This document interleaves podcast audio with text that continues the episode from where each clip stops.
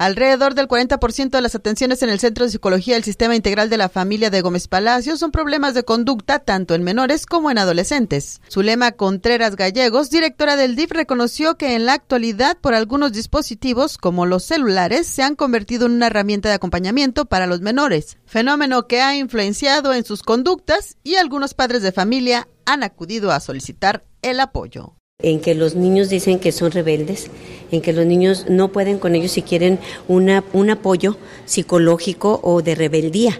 Entonces nosotros eh, en el centro de psicoterapia no nada más es el niño, primero empezamos con los padres. ¿Por qué? Porque de ahí viene, si, si el niño está, hay omisión de cuidados en ellos, de atención, entonces es por eso que trabajamos primero con los padres. Contreras Gallegos añadió que el centro psicológico cada semana atiende un promedio de 60 familias, a quienes se les aplica de entrada una valoración psicológica. De ellas, 24 arrojan el problema de falta de atención, lo que da lugar a los comportamientos de conducta de los menores de edad.